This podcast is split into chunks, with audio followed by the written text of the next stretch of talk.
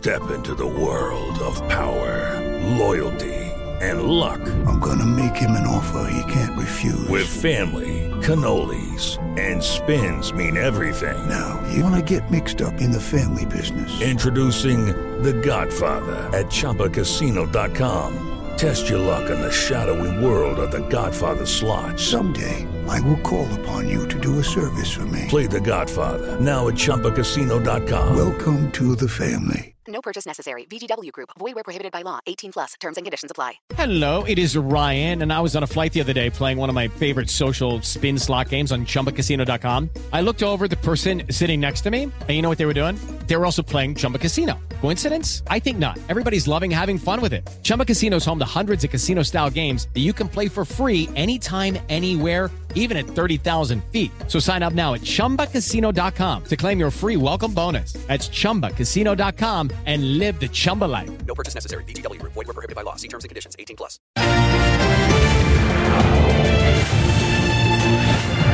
Direto ao ponto.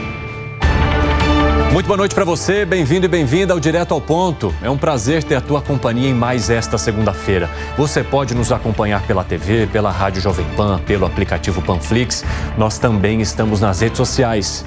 Segue a gente lá. O nosso convidado especial de hoje é o atual prefeito daqui de São Paulo, foi vice-prefeito de Bruno Covas e vereador na Câmara Municipal por dois mandatos. Assumiu a prefeitura em maio de 2021. Prefeito Ricardo Nunes, seja muito bem-vindo. É um prazer recebê-lo em mais este programa. Obrigado, obrigado, Evandro. Obrigado a todos vocês que estão participando aqui. Vai ser uma honra poder falar aqui no Direto ao Ponto. Espero que a gente possa fazer um ótimo debate aqui com os nossos convidados que eu apresento a partir de agora. Deise Ciocari, cientista política. Felipe Monteiro, advogado comentarista aqui da Jovem Pan. Wilson Pedroso, estrategista eleitoral. E o especialista em administração pública, Ricardo Rous. Sejam muito bem-vindos, senhores. É muito bom ter a companhia de vocês aqui também, senhores e senhora. Obrigada. Que bom recebê-los mais uma noite. E agora a gente vai apresentar um pouquinho do currículo do prefeito Ricardo Nunes. Paulistano da periferia, é empresário e casado com Regina, pai de três filhos. Foi vice-prefeito de Bruno Covas e vereador na Câmara Municipal por dois mandatos. Assumiu a prefeitura em maio de 2021 e trouxe para a gestão pública suas expertises e experiências como administrador, organizando as finanças, aumentando a arrecadação, desburocratizando processos, criando segurança jurídica e realizando uma gestão socialmente responsável. Em 2023 e 2024, comandou os programas educacionais, assistenciais, habitacionais, de saúde pública, de inclusão social e de obras estruturantes da história de São Paulo. Foi presidente da AESUL, Associação Empresarial da Região Sul de São Paulo, e é presidente do Conselho da Região Metropolitana de São Paulo, que integra 39 municípios, representando 22 milhões de habitantes. Desde os 18 anos, é filiado ao MDB, onde sempre atuou em causas de interesse social e de defesa da democracia. Bom, prefeito Ricardo Nunes, fazendo jus aqui ao nome do nosso programa, eu quero saber se o senhor vai aceitar a indicação de Jair Bolsonaro para Ricardo Melo Araújo como vice da sua chapa agora à reeleição. Evandro, é um bom nome, né? O Coronel Melo, eu tive dois contatos com ele uhum. durante o período que ele foi presidente da CEAGESP. Sim. Foi uma vez para discutir a questão do IPTU do CEAGESP, depois para discutir uma questão de um espaço dentro do CEAGESP que a gente tem lá para acolhimento de pessoas em situação de rua. A impressão foi muito positiva, uma pessoa que comandou a rota, mas evidentemente a gente precisa levar o nome do Coronel Melo para os outros partidos, hum. para as outras pessoas que participam. Como a gente tem uma frente ampla, é importantíssimo, né? E o presidente Jair Bolsonaro é, com certeza vai entender isso e com certeza concordar que a gente precisa levar e estar tá discutindo e avaliar também os, os outros nomes. Mas é um bom nome, só que está muito cedo, a gente precisa né, é, levar esse assunto um pouco para frente quando tiver maduro, alinhado com o PP, com o Podemos, com a União Brasil, uhum. com o PSDB, com o próprio MDB, com os republicanos, com, enfim, o PSD, com todos os partidos que estão compondo Solidariedade, que estão Cidadania, É bastante partido, você está vendo? é uma frente bem ampla. Agora, nomes como da delegada Raquel Galinatti ou do deputado Tomé Abducha aparecem também. Quando que vai sair essa definição, prefeito? Olha, a gente tem bastante tempo. Normalmente, a escolha de vice, como foi no meu caso, por exemplo, é ali muito próximo da convenção. Uhum. No meu caso, por exemplo, foi no dia da minha convenção. Eu estava eh, realizando a convenção do MDB quando o Bruno Covas me ligou e a gente né, teve aquela surpresa ali muito positiva. Então, o que está acontecendo agora é o seguinte: as pessoas estão antecipando muito esse debate. É, no caso do, do, do, candidato Guilherme Boulos. Talvez é, por conta da possível indicação do seu né, adversário político? É, exatamente.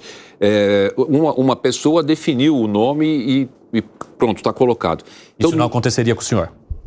Não aconteceria, seria é, algo que a gente não, não estaria num caminho é, correto, porque a indicação do presidente Bolsonaro, evidentemente, é muito forte, é, tem um peso enorme, né, muito importante, todo o apoio do presidente Bolsonaro, mas é natural e, e óbvio né, que eu preciso levar o nome para os outros é, integrantes da possível coligação que a gente vai ter. E foi o que o próprio presidente Valdemar Costa Neto falou. Né, ele falou: estou trazendo aqui o nome do presidente Jair Bolsonaro. E ele depois fez uma nota dizendo: existem outros nomes, tem o nome do, do, do Tomé, tem o nome da delegada Raquel tem o nome da Sonaira, tem, tem uhum. vários nomes, né? Então é preciso, é muito importante que a gente faça ali um diálogo, que as pessoas, inclusive, é, se sintam participantes desse processo, dessa escolha. Né? É, é, é, algo natural, não tem nada é, em desacordo com o presidente Bolsonaro, com o governador Tarcísio, com o PL, é um processo natural que a gente precisa discutir com todo mundo. Só para antes de abrir aqui o espaço para a nossa roda e, e, de maneira bastante objetiva, o senhor entende que uma, com uma frente tão ampla assim, o senhor tem autonomia suficiente para definir o nome que vai estar ao seu lado? Eu Creio, creio, que sim, porque é, todas as pessoas que compõem a nossa frente ampla são pessoas da política que entendem como é que é, é importante a gente ter um vice aonde eu me sinta confortável. Não foi diferente em 2020, Evandro. A gente tinha é, vários partidos participando da nossa coligação, eram 10 partidos, né? Inclusive o PL participava da coligação e foi feita uma construção e o Bruno foi é, alinhando com todos os partidos, escutando, escutando União Brasil, escutando o PSDB, escutando o PL, escutando é, os demais partidos que participavam ali da, da coligação e se chegou num consenso que lhe deu conforto e ele assim anunciou. É o processo que vai acontecer com a gente, é, reiterando, ressaltando, a indicação do presidente Bolsonaro é importante, tem peso, mas é necessário fazer uma colocação do nome com os demais integrantes dessa frente ampla. Eu vou aproveitar que a gente já tem um estrategista político aqui e abrir para sua pergunta. Você entendeu essa resposta final do prefeito Ricardo Nunes como uma estratégia nesse momento, hein, Wilson? Eu já abro para sua questão também. Eu participei da escolha do, do, do prefeito para vice. eu, eu sei o quanto é difícil uma composição para chegar, chegar ao nome para ele, hoje não é momento. Pro, pro, pro Boulos, que precisa se firmar como um candidato viável, ele faz uma escolha antecipada. Para quem está no cargo e tem uma composição com diversos partidos, ele tem que ter uma articulação de participar todos da decisão ou dividir com todos o nome e porquê da, da, da decisão. Mas eu queria aproveitar, prefeito. Vamos lá. Se eu perguntar para marqueteiro sobre marca, ele vai falar que marca é coisa de cerveja. Mas o senhor fez a história da tarifa zero aos domingos, tem a questão da habitação, 100 mil habitações entre construções e entregues, que é uma pauta que o seu adversário gosta de comentar e muitas vezes o senhor já deu um esbarrão falando que você entrega e ele invade. Tem a questão do transporte aquático na Zona Sul. Qual a marca que o prefeito vai deixar depois de quatro anos? Justinho, a questão da marca é uma coisa que é, ela surge da opinião pública, né? É, é algo que vai é, aparecer. Eu acho que o que mais se enquadra talvez seja uma marca assim de um prefeito é, muito presente, porque eu adoro estar no bairro. Hoje de manhãzinha eu já estava lá inaugurando o creche. É, sábado e domingo fiz agenda o dia inteiro. Acho que isso é algo que vai ficar com uma marca muito forte, né, de quem está muito próximo, de alguém que veio da periferia, né? Ou de alguém que colocou é, uma, uma situação da cidade, da continuidade de um trabalho que o Bruno é, começou e a gente é, conseguiu concluir, que é a questão da economia da cidade. A gente tem hoje, por exemplo, o menor índice de desemprego desde 2015, 6,7%, né, para uma média do país de 7,8%. E olha que eu tenho só o resultado do terceiro trimestre, o, o, o nacional já fechou o ano. Quando eu colocar os dados do quarto trimestre, a gente vai melhorar ainda, porque é onde tem bastante emprego por conta das vendas de final de ano. Então, não é pouca coisa. Trazer 43 mil empresas de 2021 até agora para a cidade de São Paulo, que já existiam em outros estados, né? É muita coisa. Abrir 341 empresas novas aqui na cidade, né? São marcos fundamentais. E a cidade, numa condição da sua capacidade econômica girando muito positivamente, Agora, como é que transforma tudo isso num, num- num jargão, numa marca? Aí é uma coisa que vai acontecer naturalmente pela cidade. A gente tem escutado bastante, e eu tenho muito orgulho disso, e não é, é, nenhum problema com os outros que já foram, já foram prefeitos, né? Mas essa coisa de eu ter vindo da periferia e traz uma que você sensibilidade. tem mais sensibilidade por ter vindo da periferia? Isso, isso que eu ia falar. Falar da gente é um pouco difícil, né, Evandro? Porque sempre pode parecer arrogância. Mas, para quem morou no Parque de Santo Antônio, estu- né, estudou em escola pública, essa história de vida do meu papai ter chego de Portugal com 14 anos, minha mãe vindo de Minas, é, são o reflexo das pessoas que vivem nessa cidade, né, que veio gente do Brasil inteiro e do mundo inteiro, ajudou a construir essa cidade. É a história de vida dos meus pais, a minha história de vida. E aí, meu pai. é, teve uma, uma situação boa financeira, a gente classe média, classe média alta, estudava no melhor colégio da Zona Sul, meu pai vai e perde tudo, eu vou para o Parque Santo Antônio e vou para a escola pública. Eu saio do convênio médico, Ricardo, e aí passo a utilizar o serviço de saúde público. E aí eu saio desde da, da- da- do, do transporte privado de carro para usar o transporte público. Então, essas coisas eu não precisei estudar ou escutar, eu vivi. Quando você vive, Monteiro, é muito diferente, porque eu vivi, então eu sinto a dor das pessoas. Eu não consigo ver um problema e não me sensibilizar verdadeiramente, né? Então eu morei na periferia, depois eu trabalhei, né? Estou hoje no outro, eh, numa outra situação, mas eh, de forma verdadeira, sem ser perifake, sem fazer uma ação de marketing, de morar na periferia, né? Com os filhos estudando em escola é cara, com Mas o senhor acha que algum dos seus apositores é perifake? é lógico, o, o Guilherme Boulos é um perifake total, 100% perifake, né? É 100% perifake. Vamos lá, Deise. Prefeito, a gente está vendo que na, na eleição provavelmente o que vai acontecer é um reflexo da polarização da nacional, né? E aí o senhor é prefeito da maior cidade do país, mas que também é a cidade que tem os maiores problemas. Nas pesquisas hoje, a gente sabe que está muito cedo ainda, mas nas pesquisas o seu adversário está na frente. Como reverter para mostrar esses pontos positivos que o senhor está tá falando num debate que, por enquanto, tende à polarização, tende a uma, uma pauta de costumes. É, como, é muito mais fácil, por exemplo, seu adversário pegar os aspectos negativos para levantar, porque isso repercute mais. Como que, como que faz isso? Como que mostra que a maior cidade do país, com os maiores problemas, também tem pontos positivos numa eleição que tende a ser tão polarizada, com guerra de costumes vindo para cima?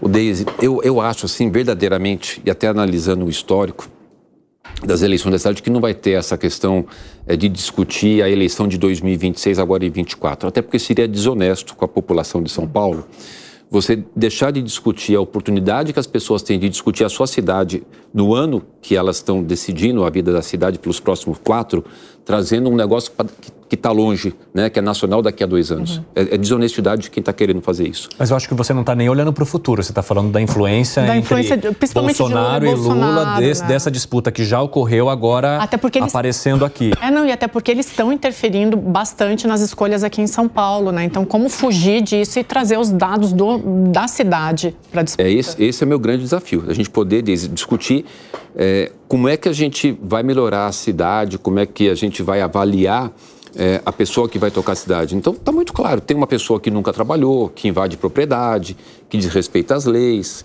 que é super agressivo, né? E, por outro lado, tem, assim, uma pessoa... Agressivo em que sentido, prefeito?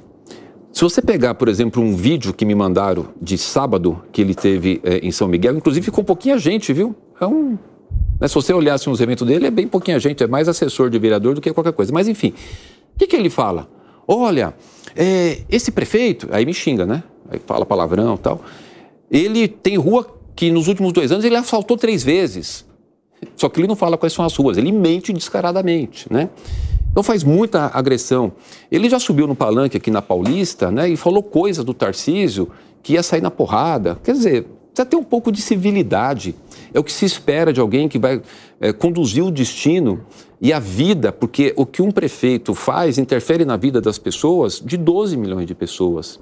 É, a, cidade de São Paulo é a locomotiva econômica desse país, é o, é o terceiro maior orçamento do país, é a maior cidade da América é, Latina, é a, terceira, a, quinta maior metrópole do mundo. Não, não estamos falando de algo é, de pouca importância, estamos falando de algo de muita importância, que você tem que manter todo um sistema é, funcionando, né? Sistema de de é, infraestrutura, de educação, de saúde. Então, é uma pessoa destemperada, né? Que já foi presa várias vezes por baderna, por depredação do patrimônio, é o histórico dele, que estava aqui na, na Fiesp há um, há um, tempo atrás, e tem vídeos disso, é, quebrando tudo e falando: olha, é pouco que a gente quebrou. Então, são coisas que não sou eu que estou falando, são coisas que a história de vida dele e, os, e o registro da imprensa tem colocado da história de vida dessa pessoa.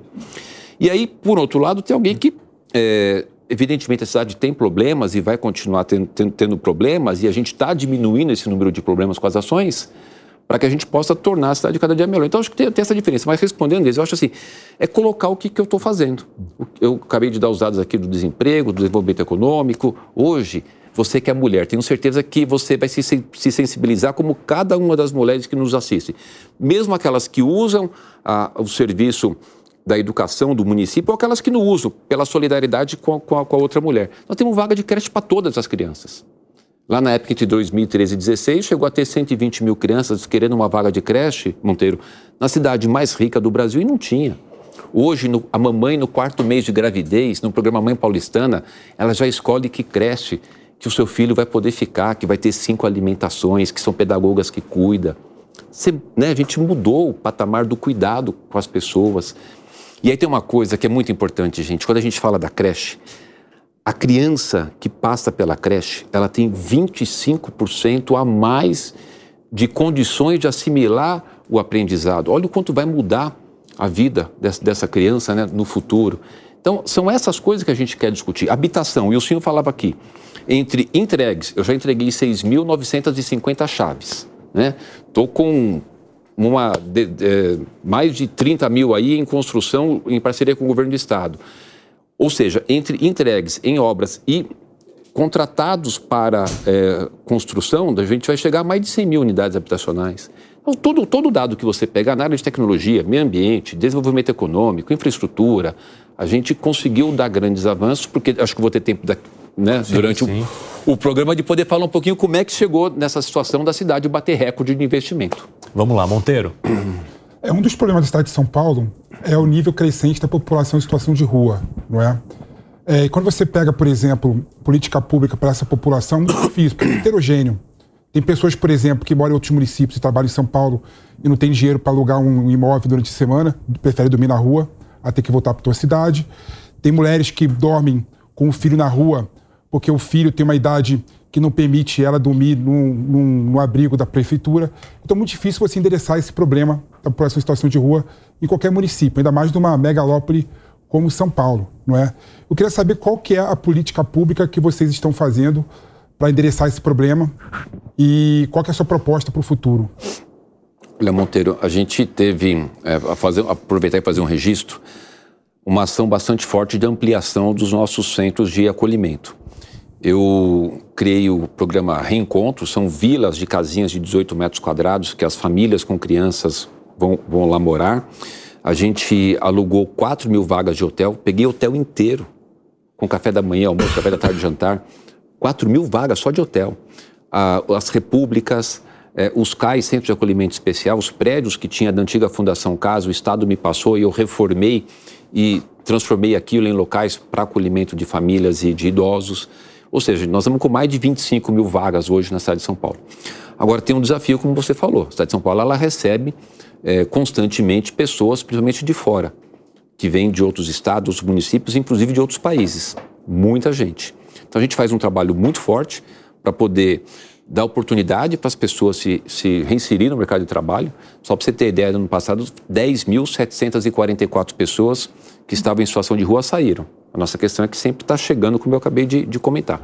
A gente ampliou muito o investimento. O orçamento da ciência social no ano passado, 2023, foi de 2,3 bilhões de reais.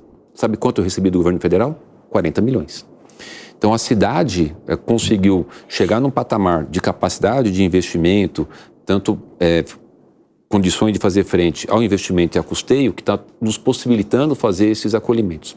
Vou te dar um exemplo agora do, do POT, é um programa que a gente tem que chama é, Programa Operação Trabalho, são 17 mil vagas, que dessas 17 mil, 5 mil são para as pessoas em situação de rua. Então, um grande trabalho que a prefeitura vem desenvolvendo. Agora tem essa questão, né, que eu já falei, vou, vou voltar a enfatizar, do desafio de ser a cidade acolhedora. Por ser a cidade acolhedora, a gente também acaba tendo até esse orgulho né, de poder ter essa condição de muitas pessoas virem para cá e a gente está né, buscando dar acolhimento. Mas eu queria te comentar uma coisa muito rápida, Monteiro. Esse cidadão, é, Guilherme Boulos, por exemplo, no começo do ano passado, entrou com uma ação judicial que nos impedia com relação a tirar a barraca. A gente nunca chegou lá de forma truculenta e saiu arrancando a barraca de ninguém.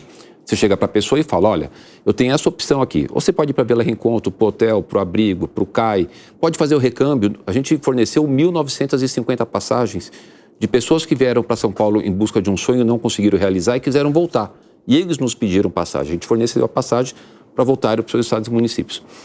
E aí, quando você oferece tudo isso fala para a pessoa, olha, você quer aceitar esse acolhimento? Ele, ok, então ele vai. Se ele falar, eu não quero, tá bom, então você desmonta a sua barraca, porque a cidade também que tem, tem que ter a ordem. E quando ele não aceita desmontar a barraca, até para manter a questão da ordem da cidade, a gente acabava desmontando as barracas. Depois de todo esse processo com a assistente social. E aí esse rapaz entra com uma ação que impede.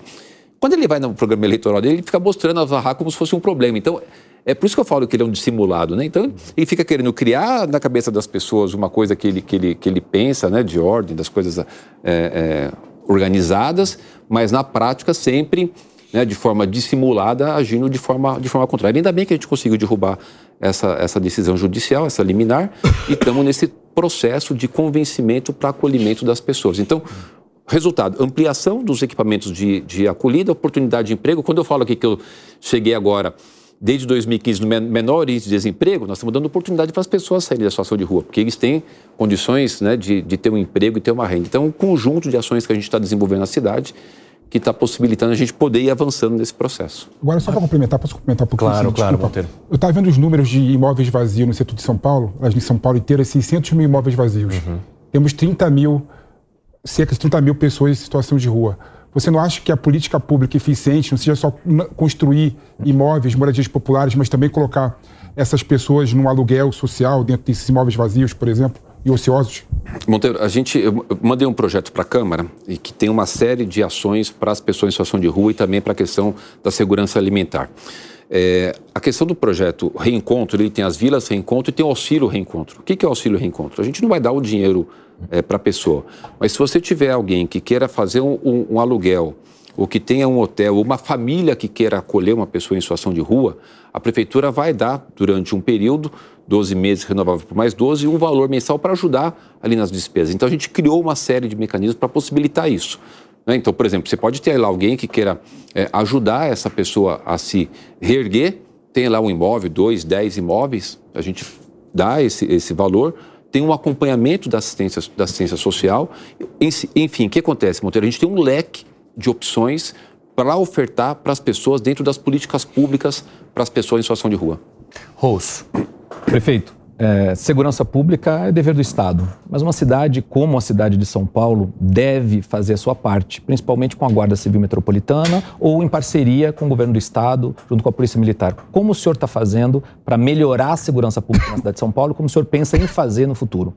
Olha, Ricardo, quando a gente conseguiu eh, dar continuidade no trabalho e chegar nesse resultado de ter a cidade com capacidade de investimento, nós fizemos várias ações, inclusive na área de segurança. Nós fizemos o concurso. No ano passado, eu já coloquei mil GCMs a mais, nós tínhamos 5.850, então já tem mil a mais, estamos com 6.850 GCMs. Eu estou com 500 na academia, que agora, dia 16 de março, eles concluem, faz a formatura e vão para a rua além dos investimentos que a gente está fazendo com relação à questão do armamento, tudo aquilo que era estilingue, 22, a gente tirou, estamos dando grok, treinamento, é, aumento salarial, eu consegui fazer com que os nossos guardas civis metropolitanos, no início de carreira, tivessem um aumento de 64% no seu rendimento. Aqueles guardas civis metropolitanos que estão nas ações de operações especiais, por exemplo, no centro, no canil, nas ações de defesa de proteção ambiental, eles ganhavam um valor adicional de 150 reais. Eu passei para 1.500 reais. Então, além do aumento do valor salarial, o valor que a gente ampliou dessas atividades especiais, há seis meses, cinco meses atrás, eu coloquei 272 viaturas novinhas.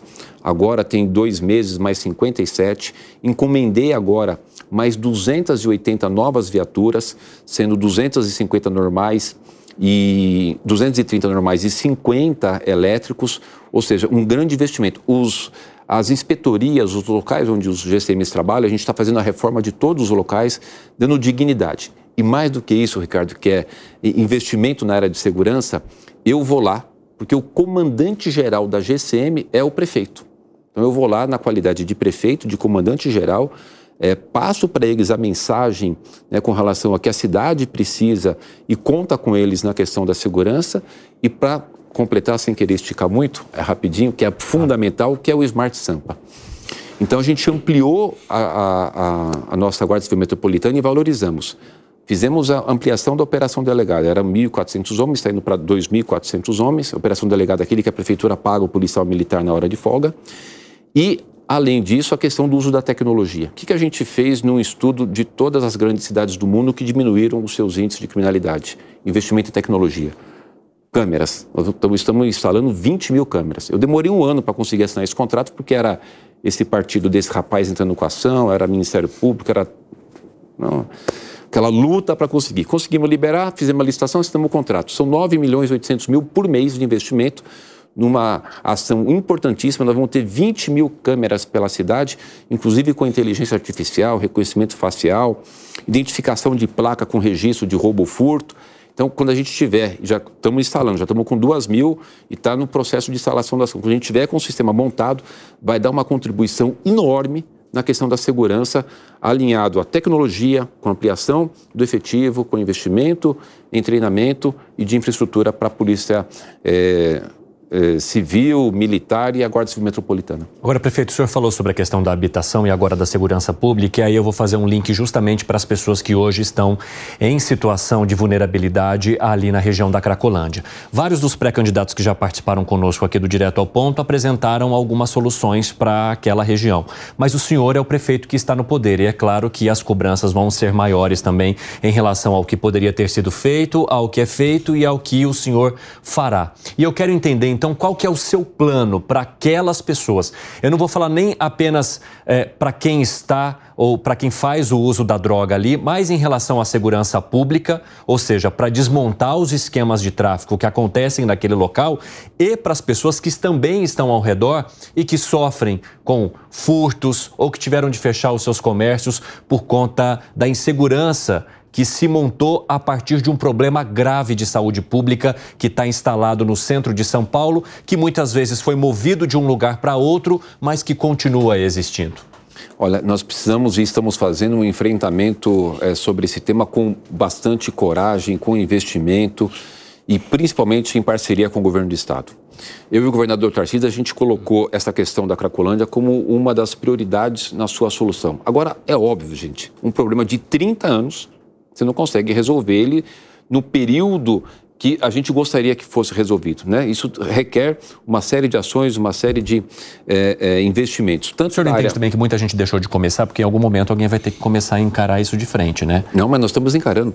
Você vê, antes de ontem teve 20 presos, né? já foram presos mais de 600 traficantes. Se você pegar e der um Google lá, por exemplo, Cracolândia 2014, você vai ficar assustado com o que você vê e coloca lá imagens. Aquela feira. Impressionante aquela feira, tomada de conta. Chegou a 4 mil usuários naquela época. Quando o prefeito da época fez o Bolsa Crack, eh, quem ganhou o dinheiro do Bolsa Crack, ele não foi jogar na loteria ou pagar o dízimo. E foi lá fortalecer o traficante. Evidentemente tentou acertar, acabou dando esse problema. E o que, que a gente está fazendo? Muitas ações para diminuir. Hoje nós temos em torno de mil, mil e pouquinho. E tem uma coisa fundamental, até se vocês me permitirem, eu posso pedir para o meu pessoal ali o link, eu fiz questão de publicar diariamente a contagem das pessoas. A gente tem um sistema de monitoramento por drone, de contar aonde estão, quantos, quantos são. A transparência é fundamental nesse processo. Porque hoje nós estamos com mais de 2.500 é, desses usuários em tratamento, ou nos FIATs, ou nos CAPs, ou nas comunidades terapêuticas, em parceria com o governo do estado. O rugby que o Tarcísio eh, inaugurou e, e, a prefeitura trabalha conjuntamente para receber essas pessoas e fazer o encaminhamento para tratamento. Portanto, ali, se todos que ali estão desejarem o tratamento e aceitarem, não é desejarem não, é mais corretamente é aceitarem, porque a gente está o tempo inteiro com a nossa equipe lá ofertando a eles o tratamento. Se eles aceitarem o tratamento, a gente tem vaga para todos. Agora é um processo que você tem que ir fazendo o convencimento. Olha, da situação que estava e da situação que está, que ainda é grave. Eu e o Tarcísio ainda temos muito trabalho para fazer, muito trabalho. Mas a gente está no processo de melhorar. Se você vê ali em 2021, ou 2020, ou 2015, a situação da Praça Princesa Isabel é um negócio impressionante. O que era aquilo? Hoje a gente não deixa mais fazer barraca, é, lá com, estamos lá com toda a equipe da ciência social, da saúde, da Polícia Militar, da Polícia Civil, da Guarda Civil Metropolitana, existe um, um, grupo de trabalho entre o Estado e o município que faz reuniões periódicas. A última reunião, inclusive, é importante as pessoas saberem, foi o, o Felício Ramute, o vice-governador, que participou representando o governo do Estado. Porque vai lá o pessoal da saúde, do Estado, o pessoal de segurança pública, da assistência, da prefeitura, da segurança, de subprefeitura, que tem a questão de zeladoria. Tem que lavar aquilo três vezes por dia. É um problema gravíssimo. Agora, eu sei que é um problema grave, nós estamos enfrentando e a gente está caminhando para dar uma solução. Agora, é impossível que a gente possa pegar uma situação de 30 anos e resolver de uma hora para outra, tendo em vista que nós estamos lidando com pessoas que são viciadas numa droga terrível, que é o, que é o crack. Então, está prendendo o traficante, estamos tratando as pessoas, estamos reurbanizando os espaços, além de todos os investimentos que estão sendo feitos no centro. É, fala, né? fala eu sim. Prefeito, ontem, num dos programas aqui de, de domingo, nós entrevistamos o, o, comerciante que teve a, a loja saqueada uhum. na Santa Efigênia. Ele falou que te, foi bem atendido pela prefeitura, que o secretário Ortega foi lá pessoalmente conversar, entender o que estava acontecendo. Mas não, aí eu vou falar pelo, pela questão pecuniária, questão financeira. Não tem como isentar de IPTU o comércio daquela região, para pelo menos é, eles sentirem que a prefeitura, não só na questão de segurança pública e tal, mas na questão financeira, que é. Porque a maior reclamação deles, principalmente, é que usuários de drogas acaba afastando as pessoas daquele comércio. As pessoas param de consumir naquela região com medo da, do medo da, daquele, daquele local. De serem por conta, vítimas da criminalidade, é, Porque Infelizmente, muitas vezes a, a, a TV ou, ou, ou, a imprensa não mostra essas ações de ah, diminuiu e tal. Mostra, ficou a semana inteira mostrando aquele, de forma correta, mas ficou mostrando aquele, aquele comércio. Não tem como isentar de IPTU. Estou falando de IPTU, mas não tem algo que dê para é, é, melhorar ou, ou, ou, eles se sentirem abraçados pela. Seria o quê? Uma contrapartida pelo espaço de insegurança que eles ocupam hoje? É até para eles poderem investir em, em, outras coisas, sei lá. É, até que, não, que foi, eu quero complementar ele aqui, até porque em 2010 tinham mais de 15 mil comércios na região, prefeito, e hoje tem menos de 3 mil. Ou seja, os comerciantes estão saindo de fato, estão tendo menos empregos na região, ou seja, realmente uma ação